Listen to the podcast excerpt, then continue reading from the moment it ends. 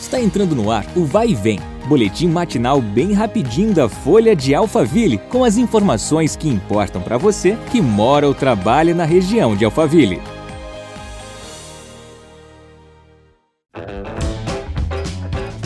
Olá, tudo bem?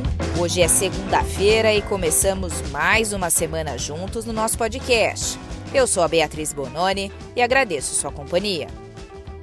Na última segunda-feira, dia 11, a Secretaria de Saúde de Barueri realizou uma reunião técnica para detalhar a estratégia municipal para a imunização contra o novo coronavírus. Seguindo o Plano Estadual de Imunização, a primeira fase da vacinação irá atender pessoas com 60 anos ou mais, trabalhadores da saúde, indígenas e quilombolas. Em Barueri, esse público corresponde a 37.251 pessoas.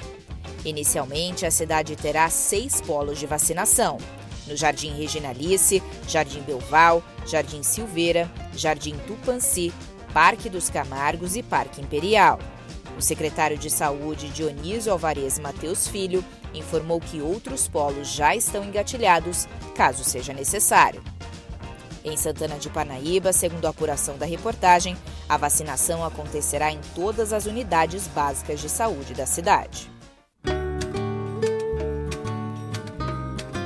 Relato de uma leitora informando sobre uma possível infestação de escorpiões em condomínios levou a reportagem a questionar as gestões de Barueri e Santana de Parnaíba sobre as ocorrências. Na primeira cidade citada, houve a coleta de 68 escorpiões em 2020, segundo a gestão. Já a Prefeitura de Santana de Parnaíba não retornou até o fechamento da edição. Mas é preciso ficar alerta com a época de calor e chuva, passa a ser mais comum o aparecimento de escorpiões, segundo a Superintendência de Controle de Endemias, o SUSEM. No ano passado, em Alphaville, foram coletadas três amostras de escorpião. Em entrevista à reportagem, Agnaldo Duarte, que é diretor do Serviço Regional 1, região metropolitana da Grande São Paulo, SUSEM, explicou que a melhor forma de afastar os escorpiões das residências é manter jardins e quintais limpos e evitar o acúmulo de entulhos. Nós ficamos por aqui. Nos encontramos amanhã. Até lá!